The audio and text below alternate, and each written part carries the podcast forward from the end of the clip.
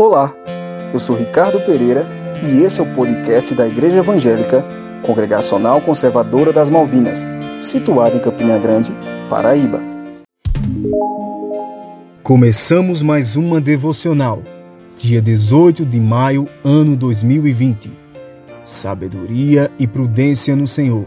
Texto bíblico explicado do livro Salmo 112, 7. Não temerá mal rumores o seu coração está firme, confiando no Senhor. Meus irmãos, sei que pode estar sendo difícil acompanhar os noticiários nessa crise que estamos passando, mas a mensagem que a Bíblia nos traz é para que não nos atemorizemos, ainda que seja uma luta contra nossa própria fraqueza carnal, que tenhamos força e repousemos nossos corações nas coisas do alto. Colossenses 3:1 Ainda que outras pessoas nos excitem com notícias de medo, sabemos que fomos comprados por alto preço. Então nosso coração precisa estar nas coisas do céu e não na terra. Sejamos prudentes sim, pois como diz em Provérbios 14:16, o sábio é cauteloso e desvia-se do mal, mas o insensato encoleriza-se e dá-se por seguro. E no mesmo tom, Provérbios 27, 12. gente percebe o perigo e busca refúgio. O descuidado segue adiante e sofre todas as consequências. Passamos a nossa parte, tendo cuidado e respeitando as orientações das autoridades sanitárias, mas confiemos acima de tudo no nosso Senhor, pois a vontade dele sempre prevalecerá.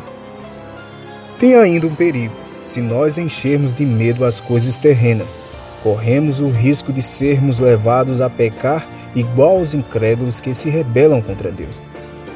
Não, meus irmãos. Confiemos no Senhor e esperemos pacientemente nele e sigamos os exemplos de Moisés às margens do Mar Vermelho.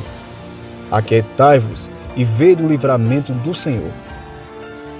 Êxodo 14, 13 e também nos Salmos 46, 10 e 11. Aquietai-vos e sabei que eu sou Deus.